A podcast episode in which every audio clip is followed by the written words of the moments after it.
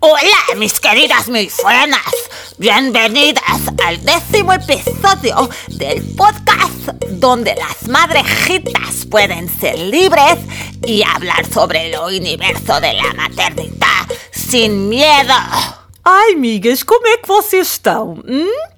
Olhem, eu tive muitas saudades vossas durante esta semana. Sabem que eu já começo a sentir falta deste aconchegozinho, hum, de conversar convosco e de ouvir as vossas respostas e os vossos bitites através dessa magnífica plataforma que é o Instagram, onde criamos a magnífica comunidade de milfonas, onde partilhamos os desaires e os pesadelos desta vida de mamã. Hum? Pois é, hoje é segundona e por isso está na hora de darmos um arrebito à Mona. Ai, o que é que pensavam que eu ia dizer, suas grandes debocheiras? Ai, ai, ai. É assim, meninas, esta semana vamos falar de uma personagem que existe nas nossas vidas hum, e que já está na hora de essas senhoras colocarem a mão na consciência e no seu coração e aperceberem-se que já não há cu para tamanha atitude e que está na altura de se juntarem às milfonas de bem. O que é que vocês acham? Sabem de quem é que eu estou a falar? Estou a falar da Mama Bitch. Quem é a Mama Bitch, migas? Hum? Vocês sabem? Eu tenho a certeza que todas vocês já se cruzaram com uma Mama Bitch ao longo do vosso percurso de vida. Até porque a Mama Bitch já se tinha cruzado connosco nos tempos de estudante. Sim, a Mama Bitch é aquela menina, vocês recordam-se, que quando saía dos testes dizia que tinham-lhe sempre corrido tão mal e que ia ter má nota de certeza. Recordam-se de tal personagem? Hum? Era aquela mocinha que estava de veras enjoada ao longo do dia, lembram-se? Sempre com um piquinho à azia e sempre sem qualquer tipo de elogio para dar às amigas. Vós recordai-vos, minhas queridas milfonas? Pois que a Mama Bitch cresceu e teve filhos e mantém os velhos hábitos de quando era uma jovem. Sim, senhora. Pois antigamente ela dizia com um grande ar de drama que o teste lhe tinha corrido mal e depois tinha a melhor nota, o que era extremamente irritante, agora pega nos filhinhos e fala deles como se eles fossem perfeitos. A coisa inverteu um bocadinho, porque agora é óbvio que eles não são perfeitos em casa, mas ela diz são perfeitos. E antigamente, quando eram os testes, era o contrário. Os testes eram perfeitos e ela fingia que não eram. Eu não percebo bem qual é o fenómeno psicológico subjacente a isto, mas tem qualquer coisa a ver com uma azia que existe ali e com a necessidade de fingir que não há azia. Estão a perceber ou não? Eu sei que é complexo, mas talvez uns pequenos exemplos possam ajudar. Vejam lá, se já não vos aconteceu, a seguinte cena.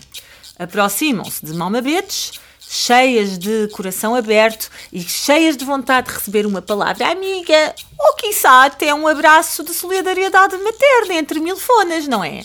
Mas não, não é isso que a Mama Betes tem para vos oferecer. Ai, ando um bocadinho preocupada com o meu Afonsinho. Já tem um ano e meio e vem para a nossa cama quase todas as noites. Resposta de Mama Betes. Sério? O meu Vasquinho dorme 12 horas seguidas desde os 7 meses. Tchã! O que é que vocês sentem? Ficam na merda, claro. Pensam, f***se, o meu filho deve ser atrasado mental. Então esta gaja desde os 7 meses que tem o bebê a dormir bem. Segundo exemplo. Ai, o filho da p do Nelson já tem 13 anos e ainda não come sozinho. O que é que eu faço? Estou. Resposta de Mama Bitch. Eu não acredito. A minha Carlota come tudo sozinha e tem as melhores opções saudáveis por ela. Olha, sozinha, ela vai à fruta, à granola, não gosta de doces, rejeita tudo o que é comida de lixo.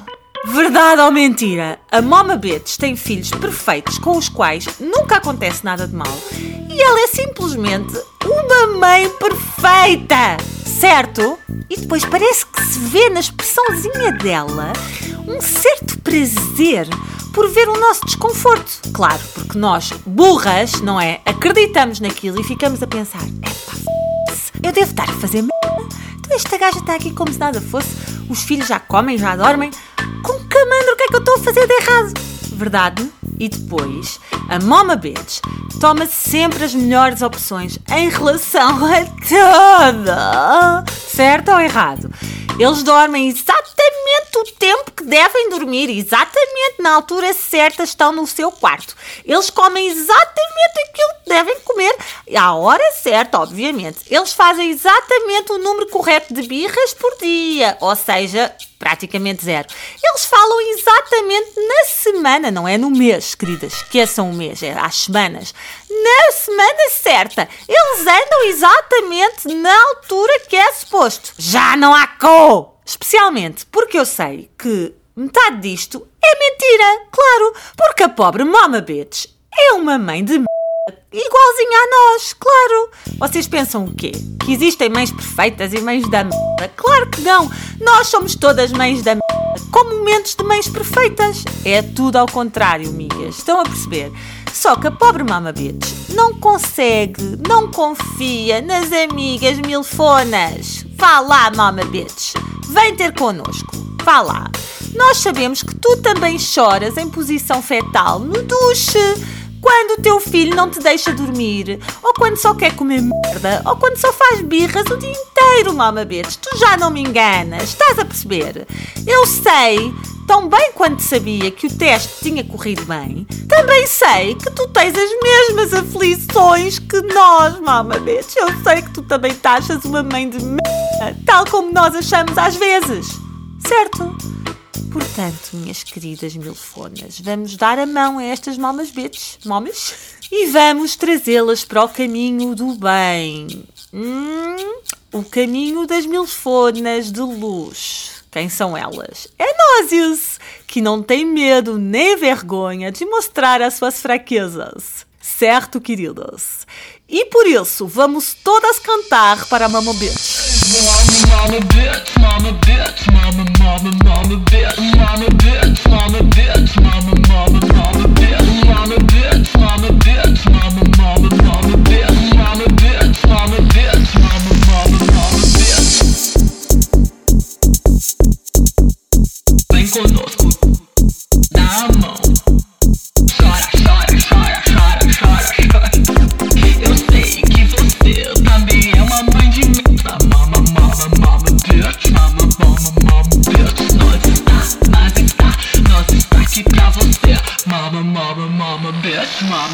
bitch, mama, bitch.